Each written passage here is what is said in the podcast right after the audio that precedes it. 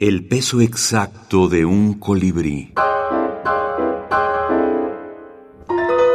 Libros de la minificción. Retazos. Mónica Lavín. Motivo literario.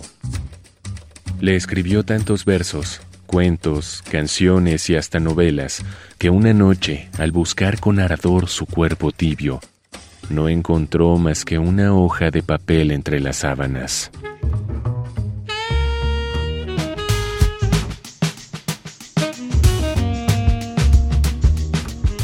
Para mí la minificción, estos, estos textos brevísimos, siempre son sugerentes, juguetones, con una enorme malicia.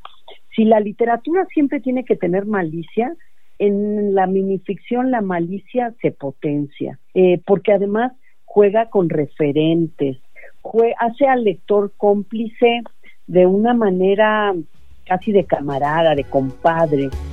Mónica Lavín, Retazos.